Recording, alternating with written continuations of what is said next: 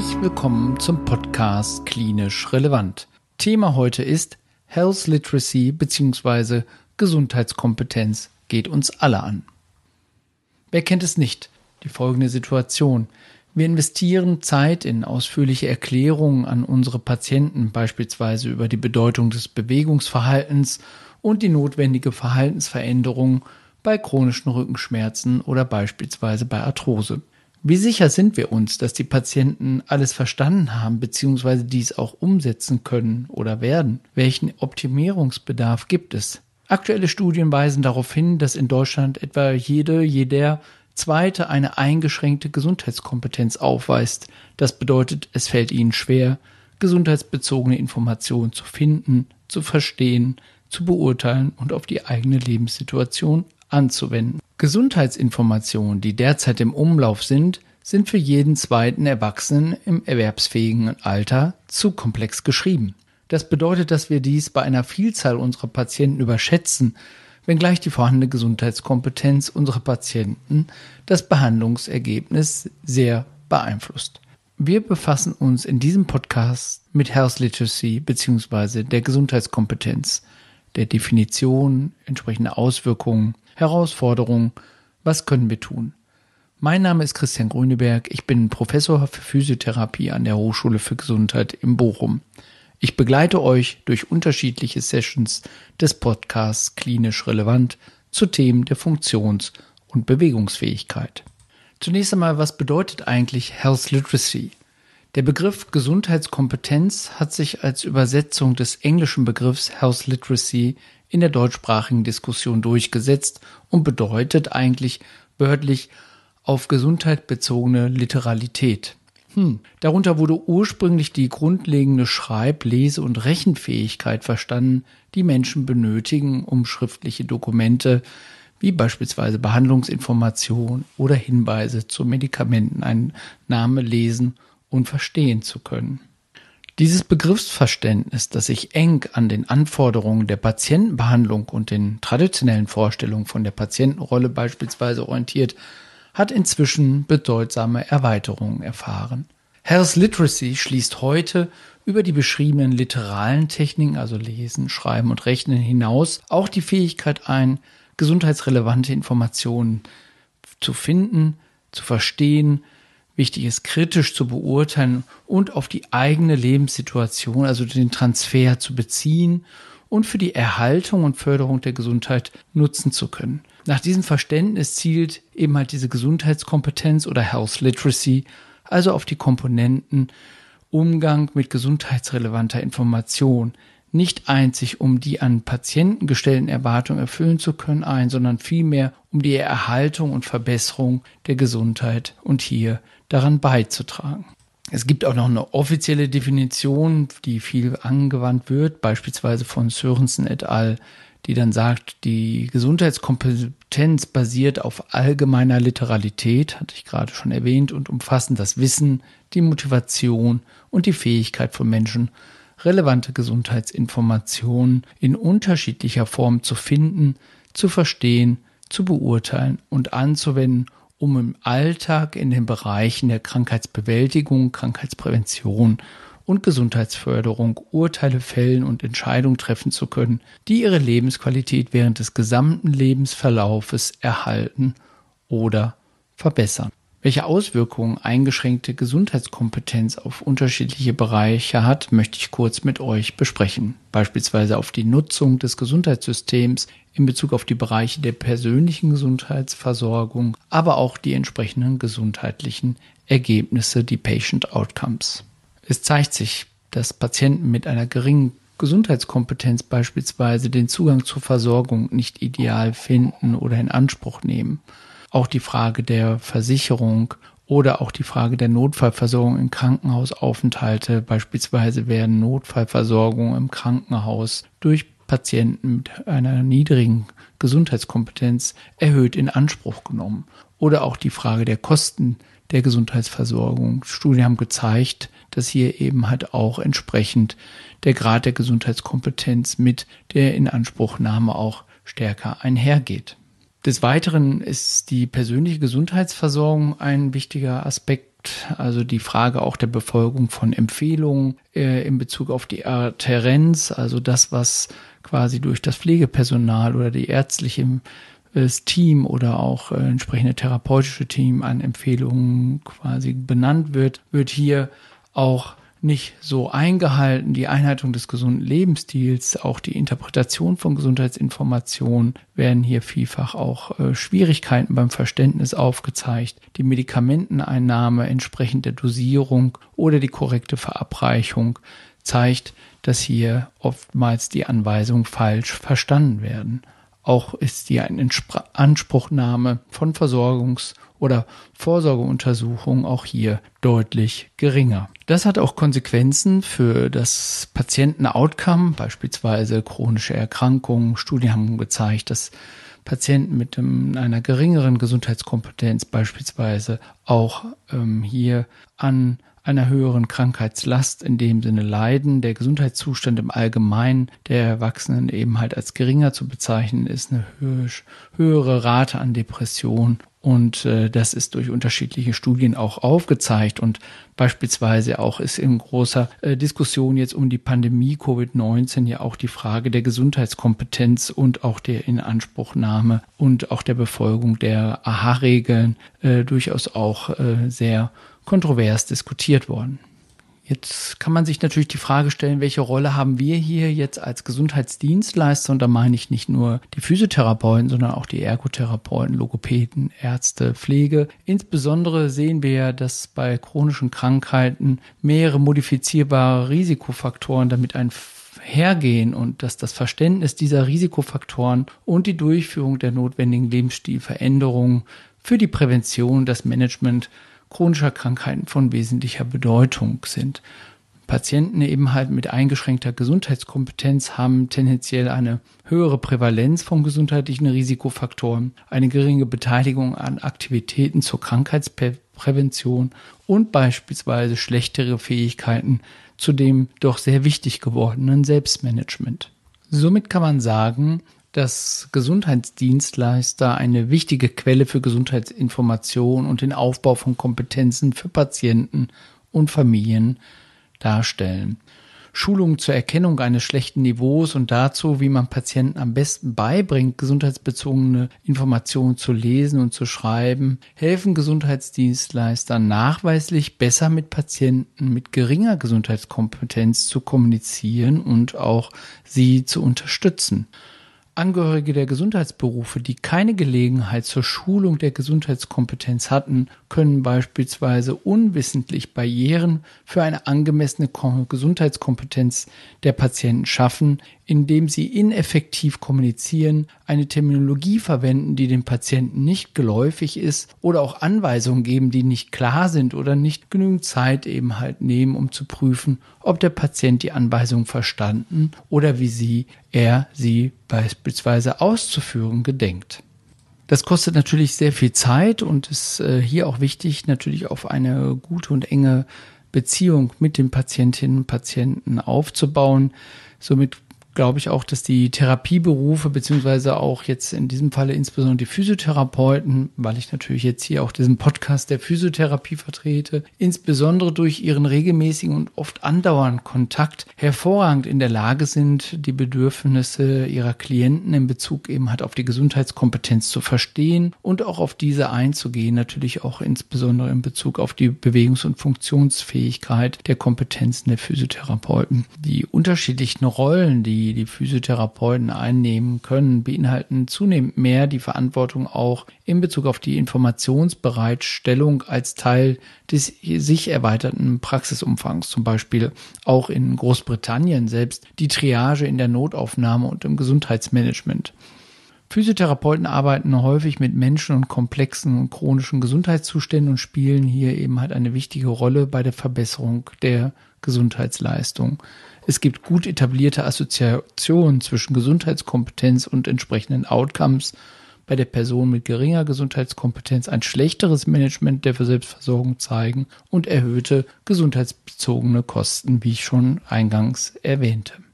Die aktuelle Studienlage betont beispielsweise die Bedeutung des Beziehungsaufbaus und der Kontinuität der Bedeutung durch die, eine medizinische Fachkraft als Schlüsselfaktoren in einem sogenannten biopsychosozialen Ansatz für physiotherapeutische bzw. die klinische Praxis. Zeitgemäße Klientenbeziehungen, die auf gemeinsame Entscheidungsfindung basieren, sind wertvoll als Teil der Aktivitäten, die Menschen durchführen, wenn sie Wissen über ihre Gesundheit konstruieren. Hierbei ist natürlich auch die interdisziplinäre Zusammenarbeit mit dem unterschiedlichen Team sehr, sehr wichtig, um auch entsprechend die Informationen auch abzugleichen. Es besteht aber insgesamt eben halt Nachholbedarf bei vielen Gesundheitsfachkräften oder Gesundheitsdienstleister, wo man auch festgestellt hat aus Studien, dass auch die Lücken haben, ihre eigene Gesundheitskompetenzpraxis so umzusetzen, dass sie auch die Entwicklung von Fähigkeiten und Wissen in diesem Bereich gut unterstützen können. Somit wurden in den letzten Jahren auch eine Reihe von Weiterbildungs- und Trainingsoptionen dokumentiert und entwickelt, um insbesondere die Kommunikationsfähigkeiten der Gesundheitsberufe auch so anzureichern, dass eben halt auch krankheitsspezifisches Wissen sowie Selbstmanagement und Motivation der Klienten hier besonders in den Vordergrund gestellt wird. Man kann eigentlich sagen, dass eine zeitgemäßige Praxis, die ein Bewusstsein für die Gesundheitskompetenz beinhaltet, betont die Bedeutung der Mitgestaltung, die die aktive Beteiligung von Therapeuten und Klienten bei der Entwicklung von Interventionen fördert, um identifizierte Bedürfnisse in Bezug auf die Gesundheitskompetenz auch hier mit berücksichtigt. Jetzt gibt es unterschiedliche Fragebögen, die man auch einsetzen kann, um herauszufinden, wie die Gesundheitskompetenz bei den einzelnen Patienten sich darstellt. Da gibt es so Selbsteinschätzungsfragebögen, zum Beispiel der Health Literacy Survey, das ist entwickelt auch in Bielefeld, beispielsweise von der Universität Bielefeld. Aber so gibt es eben halt auch ähm, die funktionale Gesundheitskompetenz. Also hier geht es beispielsweise auch um wirklich das Verständnis der entsprechenden Informationen die man dem Patienten übermittelt hat. Das kann natürlich auch sehr spezifisch für die einzelnen Bereiche sein. Ich möchte euch äh, unterschiedliche Möglichkeiten einmal auch aufzeigen, die ihr vielleicht auch äh, kennt oder auch schon tagtäglich äh, einsetzt. Mir ist aber nochmal wichtig, dass noch weiter Möglichkeiten vielleicht auch äh, zu geben und anzuregen, das auch nochmal entsprechend zu optimieren. Würde mich freuen, wenn die ein oder andere Anregung hier noch auch ja, gewinnbringend für euch hilfreich sein kann. Natürlich ist die verbale Kommunikation ein wichtiger Aspekt, also nicht medizinische Sprache verwenden, also einfache Sprache, gebräuchliche Wörter in dem Sinne verwenden, langsam sprechen, das Tempo auch entsprechend anpassen und sich eben halt auch auf bestimmte Prioritäten der Information, auf drei Schlüsselpunkte beispielsweise in dem Sinne beschränken. Hier ist auch vielfach in der Literatur bekannt die sogenannte Teach Back Methode. Also man bittet eben halt den Patienten ein Konzept oder einen Plan in eigenen Worten zu erklären. Also das ist ganz wichtig, dass das kein Test des Patientenwissens ist, sondern eben halt eine Reflexion über das, was der Patient verstanden hat. So als Beispiel, ich habe heute mit Ihnen die Möglichkeit, Vorsorge entsprechend besprochen und um sicherzustellen, dass Sie das auch gut verstanden haben, dass ich es auch gut erklärt habe, möchte ich Sie bitten, das in eigenen Worten einmal kurz darzustellen, so dass Sie das vielleicht nachher auch gut Ihrer Frau oder Ihrem Mann entsprechend darstellen können. Des Weiteren ist natürlich neben der verbalen Kommunikation die schriftliche Kommunikation von Bedeutung, dass man hier eben halt leicht zu lesendes Material hat. Vielfach bekommt man das natürlich auch schon durch Hilfegruppen oder auch bestimmte Firmen stellen teilweise auch, wenn vielleicht nicht ganz uneigennützig, aber dennoch ganz gute Informationen da, aber das sollte man sich natürlich kritisch angucken, bevor man das auch entsprechend äh, denen zur Verfügung stellt. Manchmal helfen aber auch einfache Skizzen, Sätze vermeiden sie mehr eben halt als äh, mehrsilberige Sätze. Wichtig ist eben halt auch hier, sich entsprechend klar abgegrenzte Texteinheiten, also Aufzählungspunkte sind oftmals viel besser als Textblöcke und auch entsprechendes Aufklärungsmaterial gemeinsam auch mit dem Patienten durchgehen und eventuell gemeinsam unterstreichen oder unterstreichen lassen und umkreisen. Das sind so ganz kleine Tipps, die man hier verwenden kann. Auch natürlich die Frage, hier bestimmte Begrifflichkeiten auch etwas in Fett darzustellen. Gerade bei der schriftlichen Kommunikation zeigt sich, dass das besonders hilfreich ist. Wie kann ich jetzt auch das Patienten-Selbstmanagement solches noch stärker fördern und auch befähigen? Ist eventuell eben halt die Patienten zur Teilnahme zu ermutigen? Fragt also eher, welche Fragen haben sie statt, haben sie irgendwelche Fragen? Auch Patienten zu ermutigen, eben halt eine Liste mit zwei, drei Fragen mitzubringen zum nächsten Termin, das Verständnis für die Medikamente oder auch die Therapietreue quasi herauszufinden. Eine Methode, die vielfach genannt wird, ist die sogenannte Three Questions Methode, also herauszukristallisieren und zu erarbeiten, dass sich der Patient so fragt, ja, was ist mein Hauptproblem? Was muss ich tun und warum ist es wichtig für mich, dies zu tun und das im halt in einem Gespräch quasi noch hervorzuarbeiten, so dass man auch nochmal für den Patienten zusammenfasst, was sein Hauptproblem ist, was er tun kann und warum es wichtig ist für diesen Patienten zu tun, aber dass der Patient das oder die Patientin das auch in ihrer eigenen oder in seiner eigenen Sprache nochmals für sich reflektiert und auch repetiert. Ein weiterer Punkt, auch im Rahmen des Selbstmanagement, ist noch weiter unterstützende Systeme auch anzubieten. Vielfach wird das auch gemacht, unterstützende Informationen zu geben, sei es zu Selbsthilfegruppen, sei es eben halt auch für den Bereich von zusätzlichen Informationen, wobei, wie gesagt, eben halt immer die Frage ist, ob das die Patienten so auch umsetzen. Ne? Gerade gucken Sie mal im Internet. Ich meine, wir wissen alle, glaube ich, wie schwierig das manchmal ist, im Internet dann auch die entsprechende Information herauszukristallisieren, weil es eigentlich viel zu viel ist. Insgesamt auch wichtig, das eigene Personal eben halt auch diesbezüglich zu schulen, auch zu schauen, inwiefern die eigene Organisationseinheit Praxis ne, oder das Krankenhaus wirklich hier ein organisationelle Gesundheitskompetenz auch in dem Sinne repräsentiert, also viel Papierkram mit überflüssigen Formularen weitestgehend zu reduzieren, einfache Sprache klar formuliert und auch entsprechende routinemäßige Hilfen auch anzubieten, sei es jetzt in der eigenen Praxis als eigene Person verantwortlich oder auch unterstützende Person in dem Praxisbetrieb im Krankenhaus auch entsprechend hier einzuweisen und auch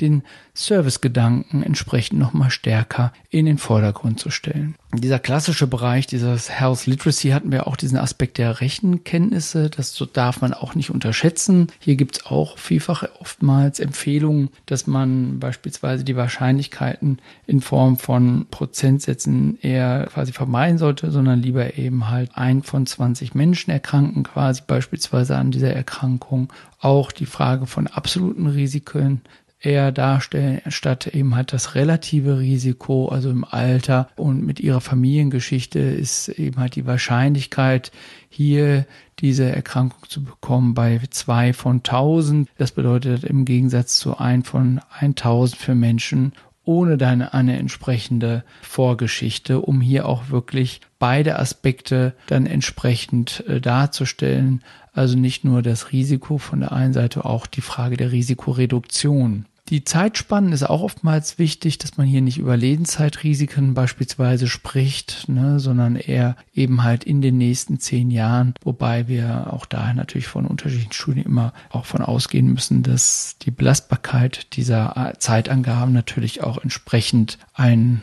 Evidenzgrad auch mit sich mitbringen muss. Ja, ich hoffe, dass ich euch mal so aufgezeigt habe, was äh, so insbesondere wir als Kliniker hier in der Physiotherapie, Logopädie, aber vielleicht auch Ergotherapie und natürlich auch von ärztlicher Seite Pflege her machen können mit ganz kleinen Informationen, was Gesundheitskompetenz auch ist. Das Ganze ist natürlich auch insgesamt in einen größeren Bereich eingebettet. Es gibt den sogenannten Nationalen Aktionsplan der Gesundheitskompetenz, was durch unterschiedliche Autoren, Hurlmann und Schäfer, quasi entwickelt worden ist. Und hier gibt es bestimmte Umsetzungsprinzipien, die jetzt nicht nur allein den Kliniker in dem Sinne auch betreffen, sondern auch natürlich die ganzen, das ganze Gesundheitssystem und auch die Politik natürlich noch mit einbezieht, weil nur so können wir insgesamt eben halt daran arbeiten, um die Gesundheitskompetenz zu verbessern und optimieren. Da werden beispielsweise Prinzipien genannt, um insbesondere Teilhabe auch zu verstärken und zu erhöhen,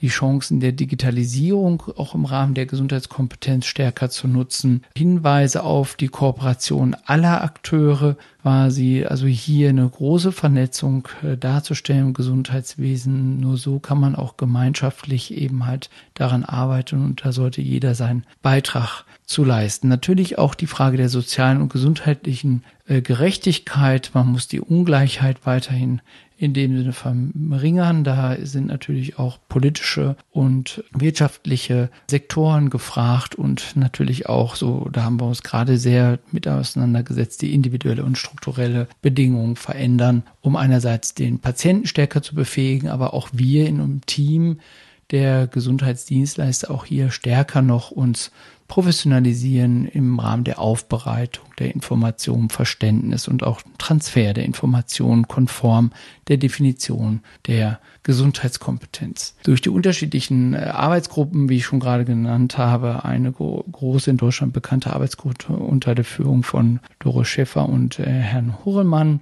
Da geht es insbesondere noch, dass man so entsprechende Empfehlungen im Bereich der Gesundheitskompetenz, insbesondere in Lebenswelten, darstellt, also am Arbeitsplatz fördern, den Umgang mit Konsum- und Ernährungsangeboten, das ist natürlich jetzt viel weitreichender, Umgang mit Gesundheitsinformationen in den Medien, in dem Sinne verbessern, im Wohnumfeld, also in der Community, also hier insbesondere Gesundheitskompetenz in allen Lebenswelten fördern dann eine weitere große Empfehlung in dem Bereich ist das Gesundheitssystem natürlich nutzerfreundlich und gesundheitskompetent gestalten. Da haben wir gerade auch einige Aspekte schon gehört. Eine wichtige Komponente ist auch die Gesundheitskompetenz mit chronischen Erkrankungen quasi oder Patienten gesundheitskompetent quasi in dem Sinne auch äh, auszubilden oder auch zu befähigen, insbesondere Gesundheitskompetenz in die Versorgung von Menschen mit chronischer Erkrankung zu integrieren, Fähigkeit zum Selbstmanagement, was ja in vielen Leitlinien, auch in physiotherapeutischen Leitlinien, auch in medizinischen Leitlinien natürlich entsprechend schon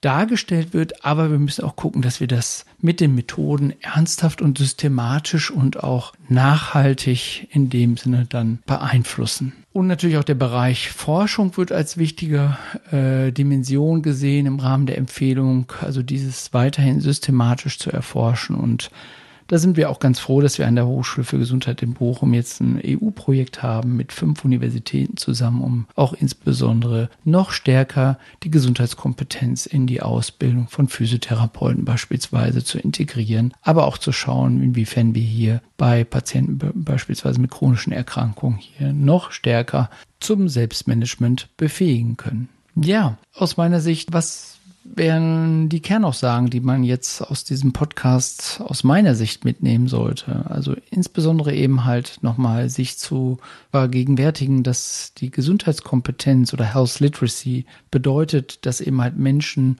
über genügend Wissen, Verständnis, Fähigkeiten und Selbstvertrauen natürlich verfügen, um Gesundheitsinformationen auch zu nutzen, um aktive Partner in ihrer Versorgung zu sein. Und dafür müssen wir auch doch mehr die Methoden einsetzen. Auch gleichwohl ist das sicherlich zert sehr zeitintensiv und dann muss man das auch verstärkt beüben und auch überlegen, wie man das auch zeiteffizient machen kann. Aber es ist wichtig natürlich auch im Rahmen der Kommunikation Zeit zu investieren. Gerade auch diese Investition eben halt doch auch sehr, sehr wichtig ist und wichtig eben halt diese aktive Partnerschaft im Rahmen der Versorgung so umzusetzen, um halt sich im Gesundheits- und Sozialsystem halt auch zurechtzufinden. Gesundheitskompetenz wird weltweit zunehmend als bedeutendes Problem eben halt auch der öffentlichen Gesundheit erkannt. Das haben wir gerade auch nochmal im Rahmen der Rahmenempfehlung entsprechend auch dargestellt. Und es ist wichtig, dass nochmal mal auch aufzeigt, dass mit einer Verbesserung und Unterstützung der Gesundheitskompetenz wir alle dazu beitragen können, dass eine bessere Gesundheit und bessere Behandlungsergebnisse für die Patienten zu erzielen sind, die Beziehung zwischen Patienten und Ärzten und Gesundheitsdienstleister in dem Sinne verbessert wird, verbessertes Verständnis von beispielsweise Medikamenteninformationen, Anweisungen und auch so mit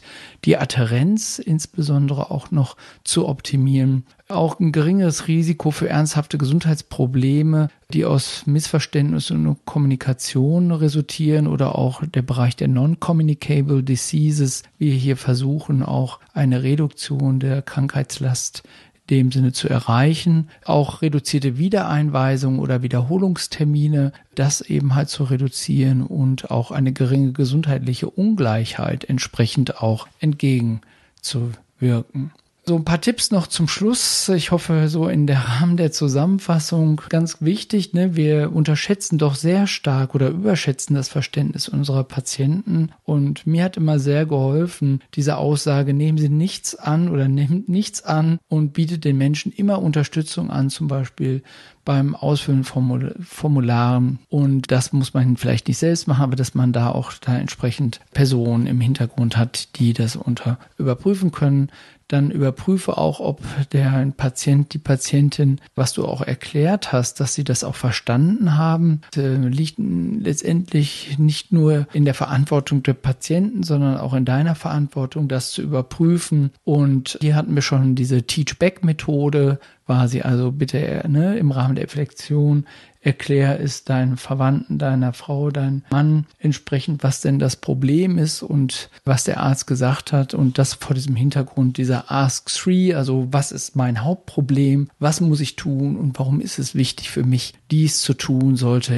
immer ein Gegenstand der entsprechenden Kommunikation und Beratung auch sein einfache Sprache zu verwenden, dass äh, dein Gegenüber leicht dich verstehen kann. Natürlich das äh, Jargon und medizinische, medizinische Fachausdrücke zu vermeiden. Wichtig. Einfache Bilder auch verwenden, eventuell Zeichnungen, um Konzepte, die etwas komplex sind, eben halt auch zu vermitteln und die Information, die mit du jemandem besprechen musst, auch in kleine Abschnitte auch zu überprüfen. Und dafür ist natürlich auch der, das physiotherapeutische Setting geeignet oder auch bestimmte Schulungsprogramme, die ja beispielsweise bei Diabetespatienten in Schwerpunktpraxen auch umgesetzt werden, hier von besonderer Bedeutung sind und auch im Sinne der Gesundheitskompetenz.